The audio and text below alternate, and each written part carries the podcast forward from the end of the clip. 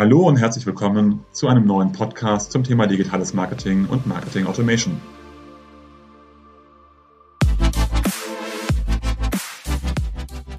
Mein Name ist Jörg Reinhardt, promovierter Physiker, dreifacher Familienvater und Gründer der Syntellic Consulting Group, einer führenden Unternehmensberatung rund um digitales Marketing und digitales Kundenmanagement. Wie immer in unserem Podcast sprechen wir mit verschiedenen Unternehmen, wo diese im Bereich digitales Marketing und Marketing Automation stehen, welche Projekte besonders erfolgreich sind, was dabei zu beachten ist und welche Learnings sie gezogen haben. Herzlich willkommen zu einer neuen Folge des Podcasts Mehr Gewinn mit Marketing Automation. Heute mit Dr. Kai Hudetz, Geschäftsführer der IFH Köln und Fabian Mainz, Senior Consultant bei der Syntelic GmbH. Herzlich willkommen. Hallo, grüß dich, Jörg. Äh, Kai, magst du erstmal ein bisschen zu dir sagen und dich unseren Hörern vorstellen und Hörerinnen? Ja, danke schön. Zunächst mal vielen Dank äh, für die, für die Einladung. Äh, mein Name ist Kai Hudetz, äh, seit gefühlten 100 und tatsächlich jetzt 26 Jahren am Institut für Handelsforschung, wie es früher hieß, jetzt IFH Köln tätig. Ähm, wir helfen unseren Kunden, ihre Kunden besser zu verstehen und die richtigen Maßnahmen abzuleiten, sind hier tätig bei Marketing- und Vertriebsfragestellungen äh, für den deutschen Markt überwiegend und äh, haben seit 1999, das hatte ich dann schon gegründet, mit der Marke ECC Köln insbesondere auch den digitalen Handel im Fokus. Genau. Und du hast schon ein paar Worte zu IFH gesagt. Magst du noch ein bisschen ins Detail gehen, was ihr genau macht äh, und warum ihr so eine hohe Branchenkompetenz auch habt? Das ist, das ist äh, lieb. Dankeschön, äh, Jörg. Ja, wir sind tatsächlich seit 1929, da wurde das Institut gegründet, hier äh, für den Handel äh, tätig. Ähm, daraus leitet sich ein Stück weit natürlich aus dieser langen Erfahrung auch Märkte zu bearbeiten und Kunden äh, zu bearbeiten, auch äh, unsere Kompetenz ab. Wir schauen immer aus zwei Richtungen auf die Themen. Das eine ist äh, vom Markt her, dass wir uns Marktzahlen anschauen, auch sehr, sehr differenzierte Marktzahlen anschauen. Und das zweite ist dann tatsächlich vom Kunden her, vom Endkunden her denkend, um eben dann auch Themen rückwärts entwickeln zu können. Unsere Kunden sind vielleicht, kann ich das sagen, große Retailer, äh, äh, Großhändler, die man ja so gemeinhin kaum kennt. Das sind dann so große Mittelständler, aber zunehmend eben auch Hersteller, die vom Endkunden her denken wollen. Ah, super, danke schön dafür. Und Fabian, du bist Unternehmensberater. Magst du ein bisschen zu dir sagen, was auch deine Expertise ist? Ja, gern. Ähm, ja, ich bin Fabian Mainz, ähm, 31 Jahre alt, arbeite jetzt seit äh, rund sechs Jahren in der Beraterbranche bei unterschiedlichen Kunden und CM-Projekten. Ähm, zuletzt war ich ja bei Syntellic schwerpunktmäßig im Bankenumfeld äh, unterwegs, ähm, begleite ein sehr großes äh, CM-Projekt und ähm, genau, freue mich mit Kai, das äh, in den Podcast jetzt auch durchzuführen. Ich kenne ihn ja auch sehr gut, auch das IFH. Dort bin ich quasi in mein Berufsleben ja gestartet und äh, ja, freue mich da mit Kai jetzt über ein sehr spannendes Thema diskutieren zu dürfen. Ja, wir, wir wollen ja heute über das Thema Plattformökonomie sprechen und die Frage, wem gehört der Kunde? Und natürlich kennen alle Plattformen wie Amazon und Check24, äh, was natürlich für Unternehmen, gerade auch aus dem Handelsbereich, letztendlich auf der einen Seite ein wunderbarer Reichweitenturbo ist und gleichzeitig aber auch natürlich eine gewisse Abhängigkeitsspirale droht, insofern ähm, am Ende des Tages der Kunde Amazon gehört ähm, oder Check24 gehört und gar nicht mir gehört. Das heißt, das ganze Thema Plattformökonomie auf der einen Seite, als aber auch die Frage, wem gehört der Kunde, äh, darf in der CRM-Strategie letztendlich ähm, nicht fehlen.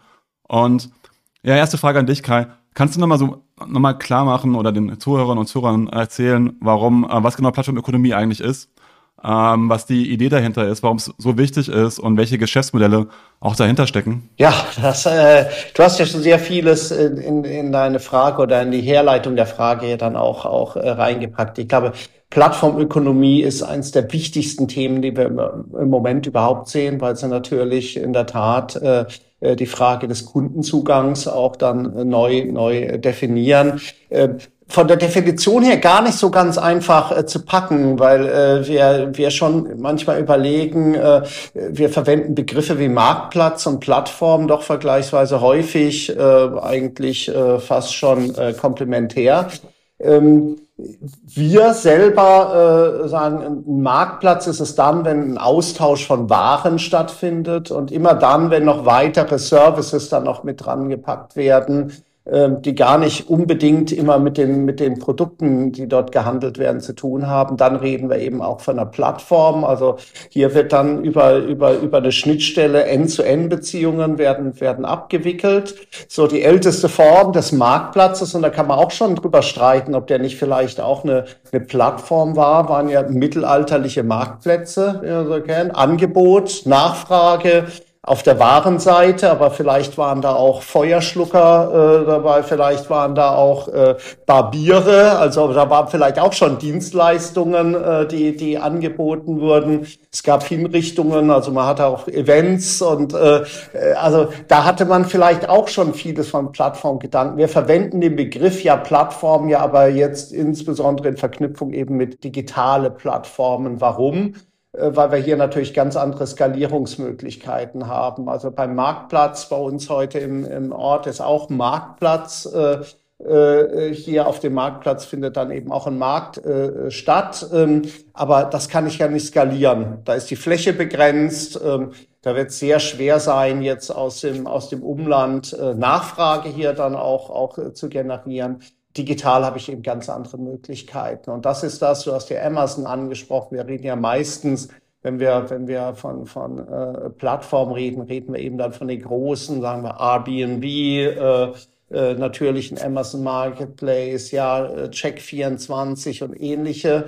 Ähm, wir, wie gesagt, glauben immer dann, dass es eine Plattform dann eben auch von der Begrifflichkeit verdient, wenn ich über den eigentlichen Warenaustausch, das sieht man bei Amazon dann auch ganz, ganz gut, noch weitere Services anbiete. Bezahlfunktionen, Logistikfunktionen, Cloud-Services ähm, anbiete, Streaming-Dienste anbieten, die jetzt mit dem eigentlichen Produktaustausch äh, nichts zu tun haben. Und die Relevanz, äh, das Thema hast du ja schön pointiert, äh, wie gesagt, äh, ist ja dann die Frage, wem gehört der Kunde? Weil wir sehen bei den Plattformen natürlich immer den Spagat zwischen der Reichweite. Diese Plattformen, wenn sie funktionieren, geben dir als Beteiligten eben Reichweite.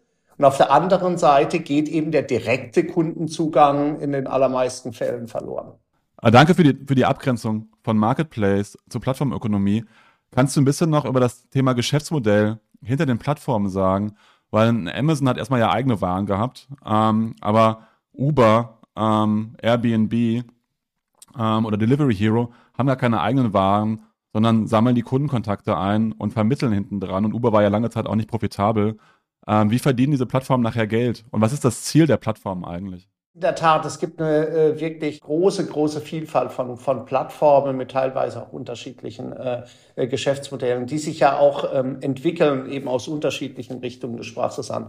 Amazon war ja ursprünglich tatsächlich kein Plattformmodell, sondern ein Handelsmodell. Und deswegen kamen sie aus einer Welt, in der sie auch selber äh, Waren ähm, anbieten. Wenn wir jetzt schauen, so die letzten Jahre vor der Pandemie ist dieser Eigenanteil immer weiter zurückgegangen, ähm, was schon mal dafür spricht, äh, dass das eigentliche Plattformmodell durchaus das Spannendere ist. Und das besteht nun mal in der Provision. Das ist, ähm, du, du kannst hier mitspielen. Äh, ich stelle dir Infrastruktur zur Verfügung. Ich stelle dir Kundenzugang zur Verfügung. Und dann äh, bezahlst du äh, im Normalfall eben über den Anteil Provision an einer, an einer Transaktion. Das ist das eine, die eine Erlösquelle. Die zweite Erlösquelle ist, dass dann äh, immer noch Services angeboten werden oder häufig Services angeboten werden. Die kann ich dann eben auch buchen. Also beispielsweise bei dem Amazon-Beispiel Logistik-Services, aber es können auch Services sein, wie ich, äh, auch das macht ja Amazon, wie ich Sichtbarkeit erhöhe meines Angebotes auf der Plattform. Also da gibt es unterschiedliche, es gibt unterschiedliche Erlösquellen, aber im Wesentlichen äh, sind es diese zwei Services und dann eben auch ein Provisionsmodell. Und damit wird auch schon deutlich, warum das durchaus nach einer gewissen Anlaufphase, die brauche ich natürlich, weil ich muss ja, die Marketingkosten sind am Anfang vergleichsweise hoch, weil ich ja nun erstmal äh, hier die Reichweite schaffen muss, weil diese Plattformmodelle leben ja alle von der, von der Reichweite. Aber wenn ich das mal geschafft habe, habe ich natürlich ein vergleichsweise stabiles Modell, weil die Einnahmen letztlich nicht, da brauche ich kein eigenes Lager mehr, ich brauche keine eigene Infrastruktur mehr in, in vielen Bereichen, äh, sondern ich kann dann letztlich darauf aufsetzen, was dann eben die Marktbeteiligten hier bieten und profitiere von jeder Transaktion. Und was heißt es dann wiederum für die Unternehmen? Äh, du hast ja schon gesagt, ich äh, habe gewisse Vorteile, gewisse Chancen weil die Plattformen mir Reichweite anbieten. Und gleichzeitig habe ich, habe ich gewisse Risiken, weil ich natürlich auch von der Plattform abhängig bin ähm, und mich an die Regeln der Plattform halten muss. Einfaches Beispiel, HRS zum Beispiel, die ähm, ja sagen, hey, wenn du dein Hotel bei uns anbietest, dann musst du bis an dem gleichen Tag 18 Uhr Stornierungen annehmen, was vielleicht nicht immer der Fall gewesen ist. Ähm, wie bewertet ihr die Chancen und Risiken für Unternehmer, für Händler und für Hersteller? Ja, also äh, auch hier ist es äh, völlig richtig äh, hier angesprochen. Es gibt Chancen und Risiken. Also die Chance ist ja ist ja ganz klar. Die Chance ist Reichweite, die ich äh, hier generiere. Ich komme in den allermeisten Fällen, deswegen mache ich das ja als als Unternehmer, an eine Zielgruppe ran, an die ich ansonsten nicht rankommen äh, würde. Das das das, das ist die eine Chance. Die zweite Chance ist, wenn ich die Infrastruktur, das sieht man ja sehr gut beim, beim Amazon Marketplace jetzt im Handelsbereich, aber auch eBay wird da immer besser. Wenn ich so eine Plattform nutze, die auch Services anbietet, bin ich in der Lage, mit diesen Services auch in einer gewissen Qualität, die der Kunde heute erwartet, hier auszuliefern. Also sprich, viele Hersteller wären ja gar nicht in der Lage, diesen logistischen Service, den Amazon bietet, selber abzuwickeln äh, und dem Kunden dann in der notwendigen Geschwindigkeit die Produkte äh, hier zu liefern. Die haben ja eine ganz andere Logistik äh, eigentlich dahinter gelegt. Sie nutzen diesen Service und damit können sie dann äh, letztlich partizipieren an dem, an dem Onlinehandel. Also die Chance ist ganz klar mehr Umsätze, neue Kunden, die ich generieren kann, mehr Umsatz dann auch mit bestehenden Kunden. Aber äh, das Risiko hast du ja auch schon angesprochen und auf die, auf die Spitze getrieben, ja, mit der, mit der Frage, wem gehört der Kunde. Die Gefahr ist tatsächlich, den Kundenzugang äh, ein Stück weit auch zu verlieren. Äh, die Plattform steht dazwischen. Am Ende des Tages hat natürlich die abwickelnde Plattform die Transaktionsdaten, die Kundendaten ähm, und kann mit diesen Daten hier dann auch weiterarbeiten. Ja, genau. Also, du hast das Thema Kunden verlieren angesprochen. Und ähm, wenn ich Taxifahrer bin, bei Uber bin, äh, die Vorteile, dass ich quasi an Kunden rankommen kann. Jetzt ist Uber eine reine Plattform und hat kein eigenes Geschäft. Jetzt habe ich aber mit Amazon natürlich ein Unternehmen, was eine Plattform anbietet und eigenes Geschäft. Und es gibt immer wieder Berichte, ich ich kann mich noch erinnern über einen Bericht über einen Messerhersteller, die haben so spezielle Messer angeboten und die sind super gut gelaufen. Und auf einmal, oh Wunder, werden diese Messer auch von Amazon angeboten zu einem günstigeren Preis. Und ich denke mir so, naja, die kennen natürlich den Preispunkt der Kunden äh, die wissen, welche Produkte gut laufen. Und auf einmal ist ähm, Amazon nicht nur eine Plattform für mich ähm, und hat vielleicht den Kundenkontakt, sondern sie sind Wettbewerber. Wie siehst du die, die Risiken da für die Händler und Hersteller? Ja, also das wird ja immer wieder auch äh, kolportiert. Es gibt diese Berichte, äh, gerade eben bei, bei Amazon. Ich meine, wir reden ja deswegen so viel über Amazon, weil äh, auf, auf Amazon inklusive dem Marketplace entfällt mehr als die Hälfte des gesamten Onlinehandels im Endkundenbereich in Deutschland. Also das ist, äh, mhm. ist äh, ich komme an Amazon einfach auch nicht, nicht äh, vorbei wenn ich, äh, wenn ich jetzt äh, erfolgreich Onlinehandel in Deutschland betreiben möchte, dann brauche ich da eine ganz klare Strategie, wie ich mit dieser Plattform umgehe. Und natürlich immer wieder im Fokus ist, weil das unterscheidet Amazon ja beispielsweise von eBay, äh, äh, ist immer wieder im Fokus, sie betreiben ja auch Eigengeschäft. Und es war, das haben viele Experten, das haben wir durchaus auch sehr kritisch äh, gesehen, immer die Befürchtung, du wirst dann als Händler, erst kommst du mit deinen Waren drauf oder als Hersteller auf die, auf die Plattform, weil ja Amazon ja auch selber Eigenmarken betreibt und da ist natürlich auch immer die Gefahr, da kannst du sogar als Hersteller ausgeschaltet werden, nicht nur als Händler. Ähm, diese Ausschaltungsgefahr äh, haben wir auch immer thematisiert. Was wir aber gesehen haben in den letzten Jahren, ist ja eigentlich, dass das Gegenteil passiert ist. Wir haben gesehen, dass der Eigenanteil von Amazon immer weiter zurückgegangen ist und die gesagt haben, ne, ist, für uns ist ja viel, das viel schönere Geschäft, wenn der Händler das, wenn der, wenn der Anbietende, wenn der Hersteller das Risiko übernimmt, äh, wenn das Produkt funktioniert, verkaufen wir es, wir profitieren äh, davon und wenn nicht, haben wir auch keinerlei, haben wir auch äh, keinerlei Risiko. Also es hat sich eigentlich eher in die andere Richtung verschoben. Trotzdem bleibt das Grundproblem natürlich für den Anbietenden bestehen, dass, dass es verankert sich als Anbieter natürlich ähm, Amazon.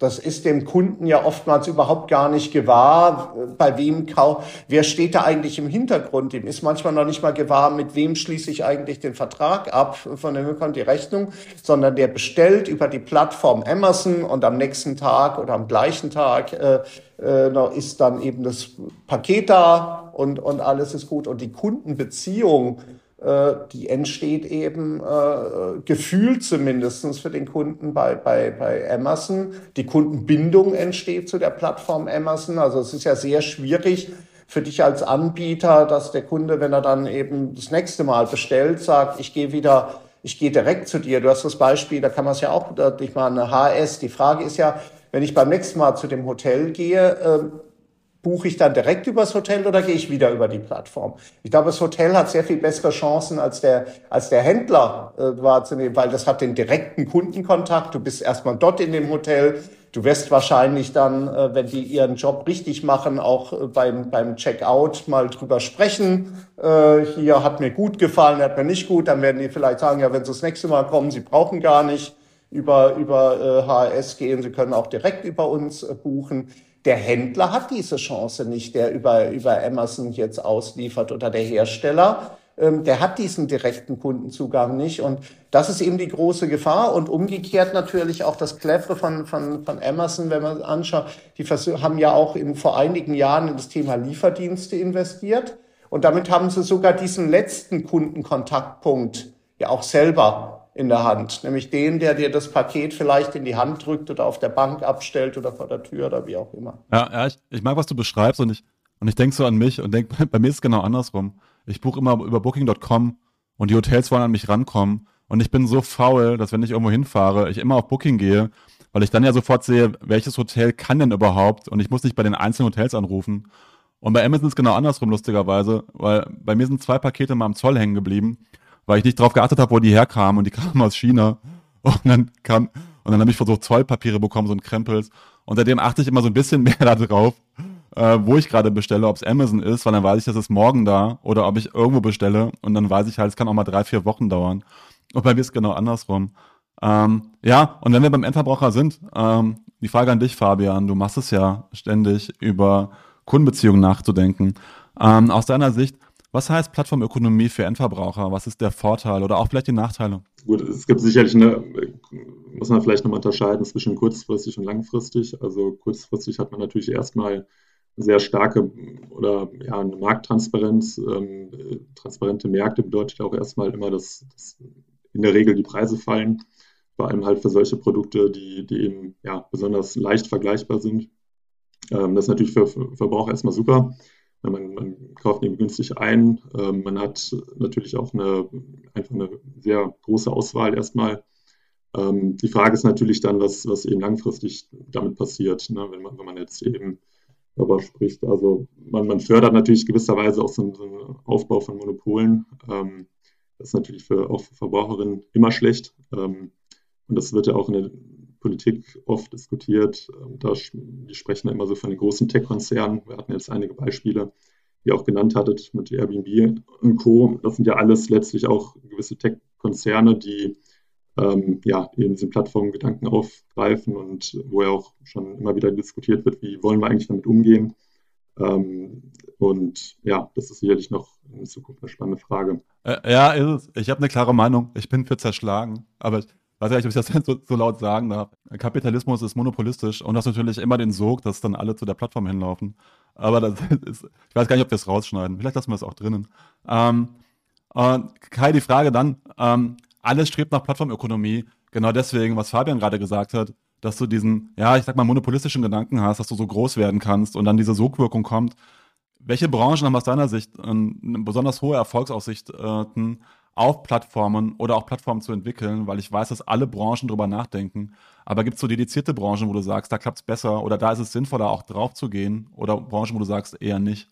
Also ich glaube, ganz grundsätzlich ist es, ist es wie bei dem E-Commerce auch. Beim E-Commerce hat man ja vor vielen, vielen Jahren ja auch gesagt, gibt es dann so gewisse Produktkategorien, für die das äh, äh, relevant ist und andere, für die es nicht relevant ist. So ist es ja bei den, bei den Plattformen auch. Es gibt sicherlich Faktoren, die es erleichtern, äh, hier den, den äh, Plattformgedanken. Äh, immer dann natürlich, wenn du, wenn du einen Markt hast, der sehr unübersichtlich ist, also wo das Thema Transparenz äh, hier ein großer Vorteil ist. Das ist natürlich ein Vorteil für eine Plattform. Dann, du hast es ja sehr schön äh, äh, dann auch, auch äh, hier geschildert äh, mit, mit deinem Beispiel jetzt mit, mit, den, mit den Hotels. Immer dann, wenn du einen Bequemlichkeitsvorteil hast, äh, damit äh, stark, dass er sagt, gut, okay, äh, ich müsste jetzt viele Anrufe tätigen, um dann letztlich mein optimales Angebot äh, hier dann auch zu kriegen. Ich glaube, dass es ein Stück weit auch so ist, dann, weil wir sehen diese Entwicklung nahezu ja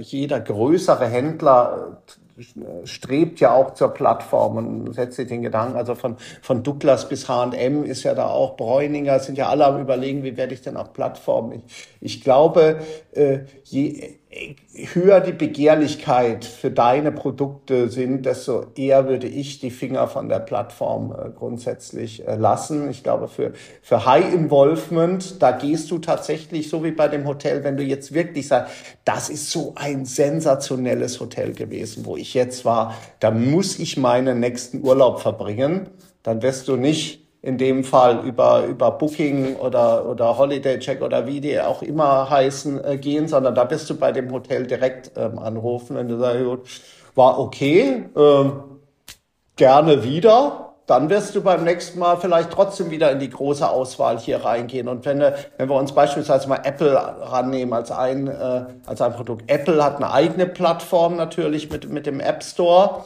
aber äh, seine Plattform oder zu sagen, in meinem Apple Store kannst du neben unseren wunderbaren Apple-Produkten auch noch andere Produkte anbieten, würde, glaube ich, dann die Marke äh, hier dann auch verbessern. Okay, das heißt, ähm, nochmal die Kennessenz, High Involvement, nicht auf Plattform gehen, aber gleichzeitig auch nicht Plattform werden, ähm, um wirklich den eigenen Markenkern letztendlich nochmal herauszustellen, oder? Genau, um über dieses High Involvement eine wirklich sehr intensive Kundenbeziehung auch, auch zu dem selber, das ist ja dann euer Kerngeschäft, selber mit Kundendaten arbeiten, selber nah dran sein am Kunden, den Kunden weiterentwickeln. Das ist, glaube ich, für, für diese Firmen, man kann das vielleicht ein anderes äh, Beispiel, wenn wir uns äh, Nespresso anschauen, sehen wir das ja auch sehr stark, dass sie versuchen, eben ihre Kunden dann weiterzuentwickeln, ihre Geschichte zu erzählen und nicht in den Wettbewerb einzutreten. Und du bist natürlich bei der Plattform immer in dem Wettbewerb drin, dann auch zu, zu äh, Produkten, komplementären Produkten. Und wenn du sagst, du verkaufst Smartphones, dann bist, dann bist du halt äh, in einem Wettbewerb äh, auf einer Plattform mit Smartphone-Anbietern. Wenn du halt sagst, du verkaufst ein Apple, iPhone, dann äh, ist es ein anderer Ansatz, den du, den du fährst. Genauso, wenn du sagst, du verkaufst eben Kaffeegenuss über Nespresso-Kapseln, ist was anderes, als wenn du sagst, du verkaufst Kaffeekapseln.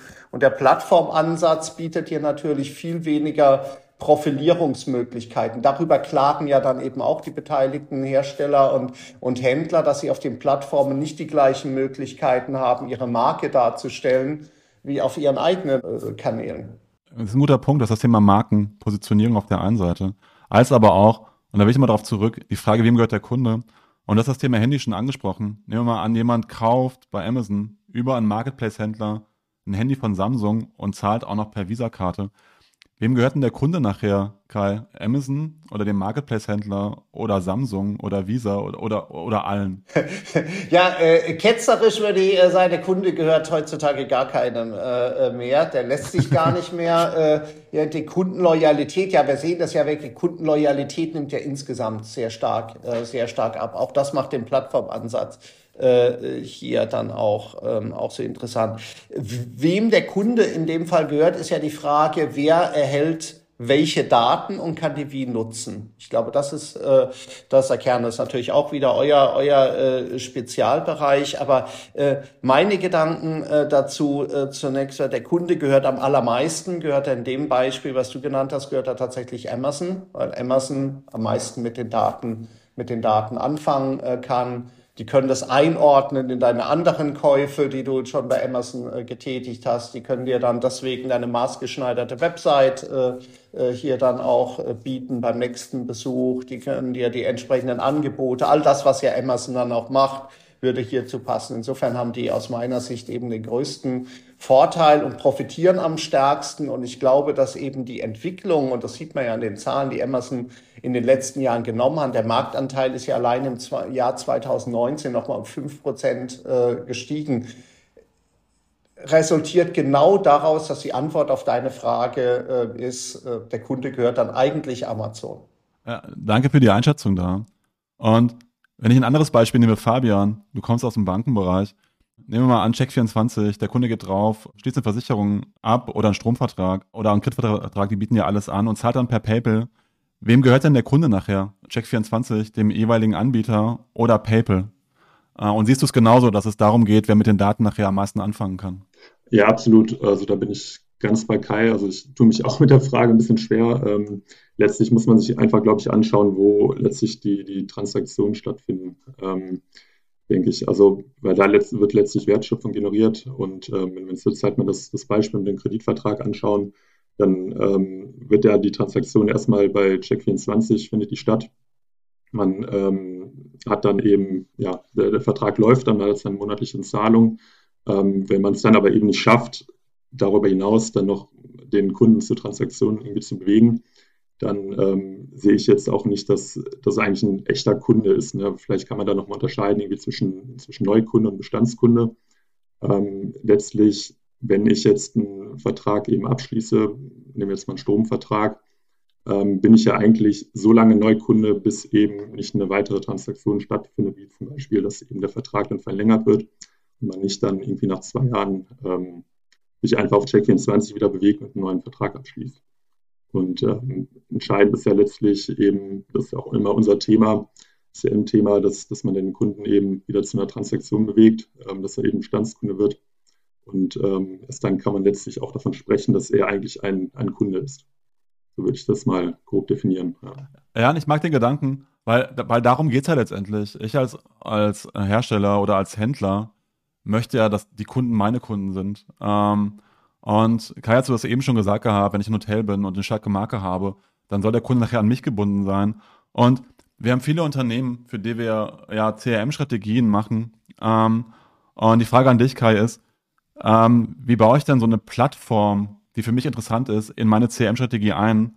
Und das kann ich gleichzeitig machen, um dann nicht von der Plattform abhängig zu werden. Und bin ich überhaupt in der Lage, sozusagen zweigleisig zu fahren, auf der anderen Seite Kundenbindung selber aufzubauen und Plattformen für mich zu nutzen? Ja, das ist, also das geht ja schon an den, deine Frage, äh, Jörg, an den Kern jetzt dessen, äh, äh, mit, mit was sich Händler aktuell dann auch beschäftigen äh, müssen. Nämlich genau die Frage, den Spagat zu finden. Auf der einen Seite, ohne Plattformen wirst du, das ist unsere feste Überzeugung, in vielen Fällen einfach nicht mehr die Reichweite äh, generieren, die du brauchst. Wir sehen äh, bei stationären Händlern, Frequenz auf der Fläche geht zurück, es geht immer mehr in Online. Online hast du die Effekte, dass das äh, jetzt äh, fast 50 Prozent des gesamten Volumens wird halt über Plattformen abgewickelt. Ähm, und insofern brauchst du da eine klare, eine klare Strategie. Aber auf den Plattformen hast du natürlich immer die Gefahr, dass es bei Einmalkäufern bleibt, dass es die Kunden sind. Einmal äh, hier äh, gehen sie für das Produkt auf die Plattform, kaufen das Produkt und beim nächsten Mal für ein nächstes Produkt äh, gehen sie auch wieder auf die Plattform drauf und eben nicht zu dem, zu dem Händler.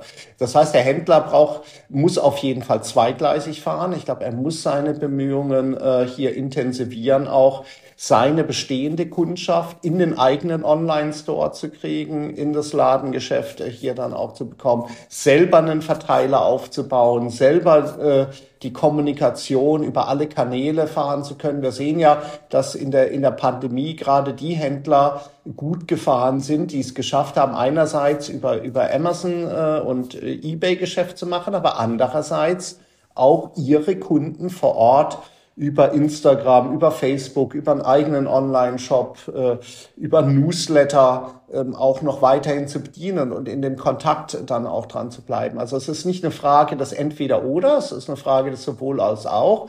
Und es ist natürlich auch keine ganz einfache Frage, weil äh, natürlich die Plattformen im Normalfall ja ein sehr großes Interesse daran haben, dass der nächste Transaktion, dass sie wieder über die Plattform stattfindet. Das heißt ja in dem Fall konkret, dass, dass äh, Amazon natürlich versucht zu verhindern, dass der Händler in den direkten Kundenkontakt hier dann auch, auch äh, reinkommt. Und deswegen brauche ich da eine, da gibt's keine einfachen Lösungen, schon gar keine, die man, die man pauschal über alles dann auch legen kann, aber ich brauche eine klare Strategie.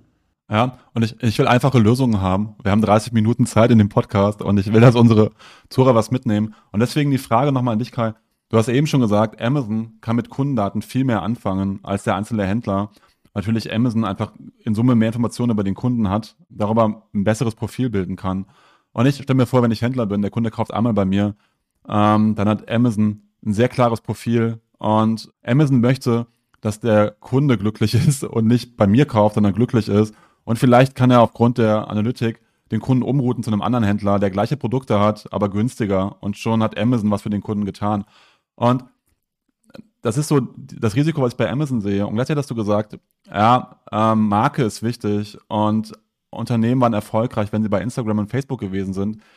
Aus deiner Sicht, wie wichtig ist denn dann, wenn ich auf der Plattform bin, das Thema der Markenbildung, äh, dass ich eine starke Marke und sichtbare Marke auch habe? Ja, ich glaube, Marke ist, ist sogar das Einzige, was ich am Ende des Tages äh, aus dem Preiswettbewerb rausziehen kann. Also das, äh, bist du keine Marke, bietest du nur ein Produkt an. Also auf dem Amazon Marketplace äh, sind über 700 Millionen Produkte drauf. Also, du bist bei, in jeder Kategorie bist du bist du auf einer, auf einer extremen, im extremen Wettbewerb drin, wenn du keine Marke bist. Wir haben es ja eben an dem Beispiel ähm, Apple, man könnte sicherlich da auch Samsung äh, äh, nennen, ja, aber auch gesehen, dass wenn du, wenn du eine starke Marke bist, hast du natürlich eine Chance, auch aus diesem Preiswettbewerb rauszugehen, weil du vergleichst dann eben vielleicht dein, das neue iPhone von den Preisen her, was hat denn eigentlich das alte gekostet, oder ist vielleicht teurer geworden, aber du vergleichst es eben nicht mit äh, Alternativprodukten, weil du eben auf dieser Marke drauf bist, wenn, äh,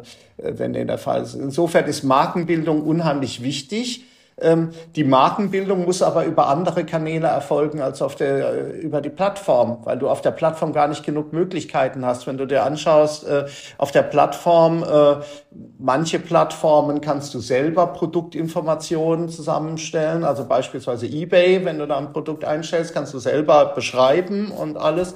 Hier bei Amazon gibt es eine Beschreibung für das entsprechende für das entsprechende Produkt? Und da sind dann Halle-Händler-Angebote oder oder ähm, Herstellerangebote dann entsprechend entsprechend äh, gebündelt.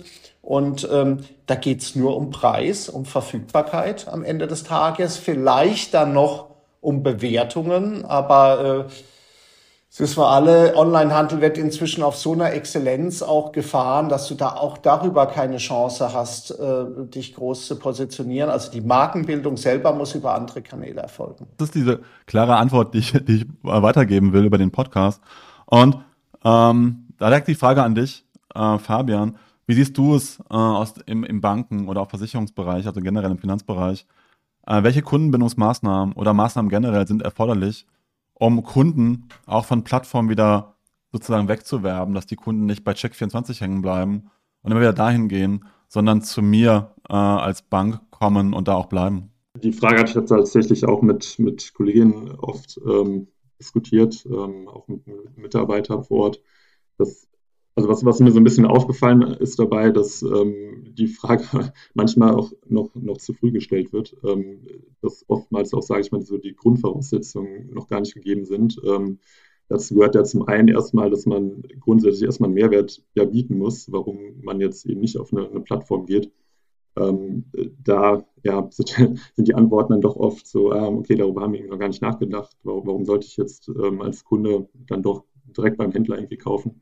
Ähm, das muss natürlich erstmal gegeben sein. Und das Zweite ist natürlich auch, wenn wir jetzt mal über die, die Daten sprechen, dass, dass die auch so verfügbar sind, dass ähm, man letztlich auch darauf dann entsprechende Maßnahmen ähm, oder ja, dass die Daten so verfügbar sind, dass man die auch entsprechend ansprechen kann ähm, oder dass die auch so aufbereitet sind, dass man entsprechende Maßnahmen einleiten kann.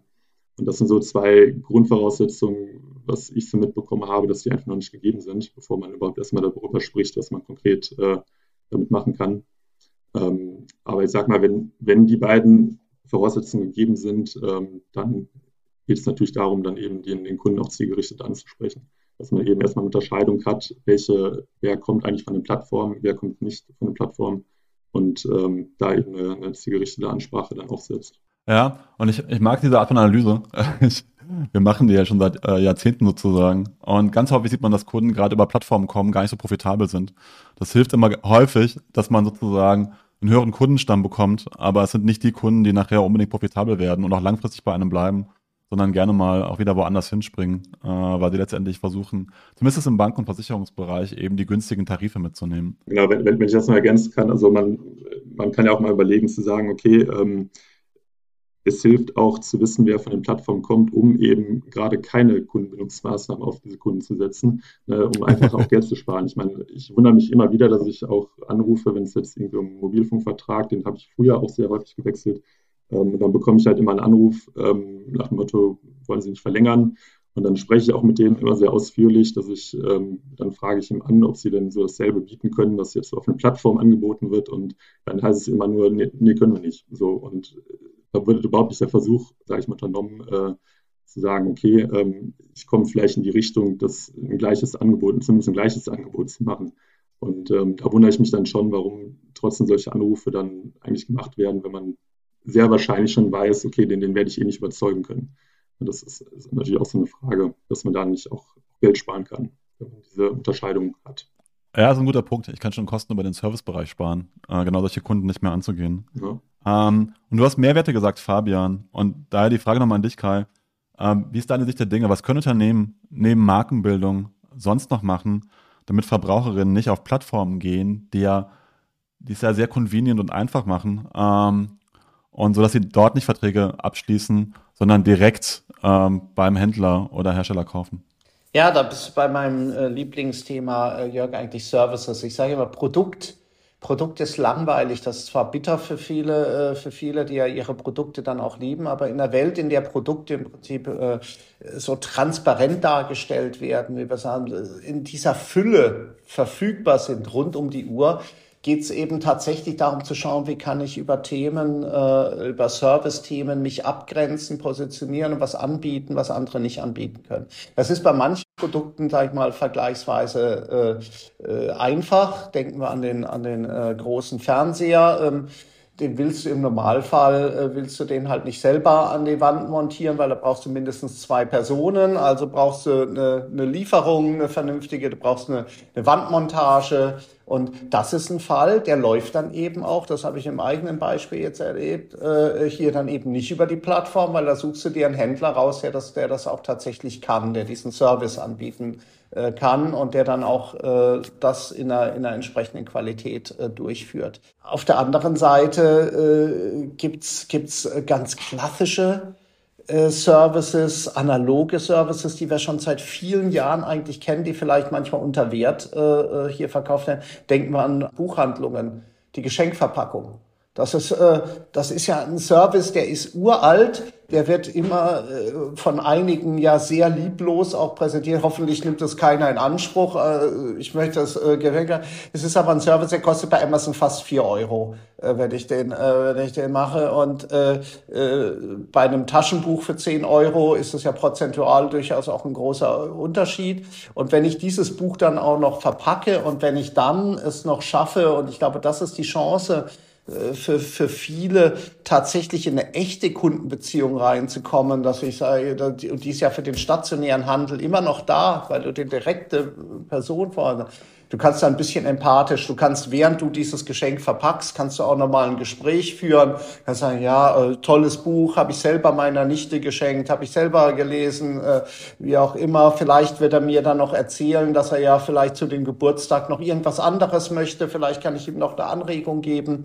Und äh, wir sehen gerade bei den, bei den Buchhandlungen, denen ja manche Experten, wir gehörten zum Glück nicht dazu, aber manche Experten ja wirklich das, das Massensterben vorausgesagt haben.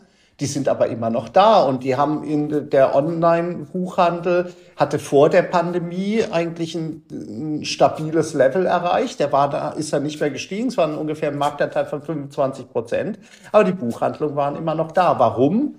Weil der Faktor Mensch auch nach vorne gezogen wird. Viele haben gesagt, ich kaufe so gern bei meiner Buchhandlung um die Ecke, der ist nett, der ist kompetent, äh, der packt mir es eben ein und so weiter. Also ich glaube, man muss in Services, äh, Services dazu gerade für den stationären Handel, der zusätzlich online anbietet, ist es die Chance auch, dieses stationäre Geschäft als als Visitenkarte, als Begegnungsstätte äh, hier dann auch, auch äh, zu definieren und äh, in, in persönliche Kundenbeziehungen äh, rein äh, zu, zu investieren. Also da sind schon auch Chancen. Ich möchte es aber auch nicht schöner reden, als es ist. Wenn wir dann, äh, wir waren eben bei dem Großfernseher, äh, wenn wir jetzt an das, an das Ladekabel denken, da fällt mir jetzt kein Service ein, der, den, äh, den ich da drumherum, das brauche ich nicht verpackt äh, haben, da muss mir keiner was erklären, äh, da muss mir auch keiner guten Tag sagen, weil ich möchte einfach nur dieses Ladekabel haben, damit ich heute Abend wieder laden kann. Da geht's rein um äh, Verfügbarkeit, um, um Prozesseffizienz und um den Preis. Und ähm, das werden vielleicht halt Themen sein, die dauerhaft auf den Plattformen bleiben und wo ich gar keine Chance habe als Händler äh, dann auch groß dagegen anzuarbeiten, sondern da muss ich äh, äh, an den anderen Faktoren Services dort, wo es sich lohnt, Empathie, äh, persönliche äh, Beratung und auch an dem an dem Thema äh, hier auch Marke vor allen Dingen arbeiten. Ja, ich, ich mag, was du sagst, weil am Ende des Tages haben wir Plattformen, die machen das Leben für die Endverbraucher einfacher. Und gleichzeitig sagst du, die Händler selber, ähm, die es nutzen, müssen eigentlich in die beiden Kernthemen investieren, nämlich Marke und Service, was ja auch wiederum für den Endverbraucher besser ist. Das heißt, eigentlich geht es uns als Verbraucher gut. ich sage immer, wenn ich gefragt werde, wie sieht die Zukunft des, des, äh, des Handels aus, dann sage ich immer, aus der Handelssicht ist es nicht einfach zu beantworten, aber aus der Kundensicht schon, weil es wird großartig werden, weil es ist jetzt schon besser, als es je war. Die Frage ist, ähm, ich sozusagen ganz zum Schluss stellen möchte, wie ist denn die Entwicklung aus eurer Sicht, Kai und Fabian, was Plattformen angeht? Wie geht's denn weiter? Ich sage immer, ich bin ein großer Freund von Zerschlagung. Ähm, aber es gibt ja auch ähm, natürlich neben politischen Themen auch technologische Themen wie Blockchain und Co. Und ich weiß ja, dass unglaublich viele Unternehmen darüber nachdenken, entweder sich einer anzuschließen oder selber einer zu werden. Ähm, ja, wie ist der Weg da aus eurer Sicht?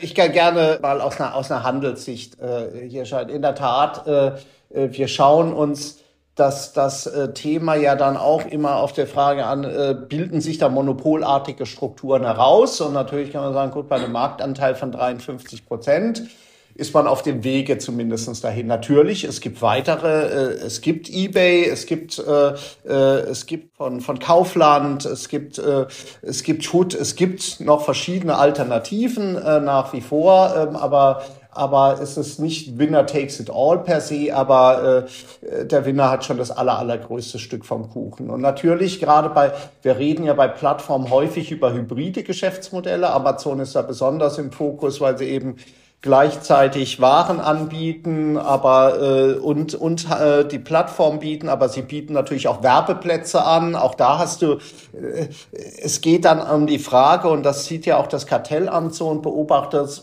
was machst du mit den Daten? Verschaffst du dir als Plattform mit der Nutzung der Daten einen, äh, einen Vorteil im Vergleich zu den anderen Marktteilnehmern? Äh, wenn dem so wäre, dann äh, wird es auf das Thema Zerschlagung hinauslaufen. Amazon äh, sagt ja, wir, wir stellen ja alles an Daten auch jedem Teilnehmenden zur Verfügung. Der kann genauso die Daten auch, auch nutzen. Bislang klappt das mit der mit dieser Argumentation, aber das ist ja äh, permanent im Fluss und ich würde würde da Zerschlagung nicht nicht äh, ausschließen. Ähm, ich glaube aber, dass das für die Händler es viel dringender ist, eben kurz- und mittelfristig, weil da sehe ich das Thema nicht, äh, für sich eine klare Strategie äh, zu entwickeln. Also entweder ich werde selber äh, zur Plattform. Das ist ja das, was eigentlich alle am liebsten machen würden. Klar, haben wir hinlänglich thematisiert, warum das, äh, warum das Sinn macht. Aber wenn wir ehrlich sind, ist das eine, eine, eine Strategie, die nur für ganz, ganz wenige in Frage kommt, weil ich brauche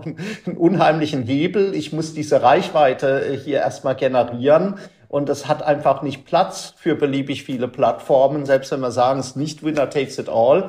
Äh, du kannst dir ja jetzt nicht vorstellen, dass du äh, für, für Golfschuhe jetzt sieben unterschiedliche Plattformen hast, sondern wenn überhaupt, äh, wird es ein oder zwei geben und du kannst es auch über Produktkategorien nicht, nicht, nicht sehr viel tiefer dann auch fahren. Also es hat nur Platz für wenige.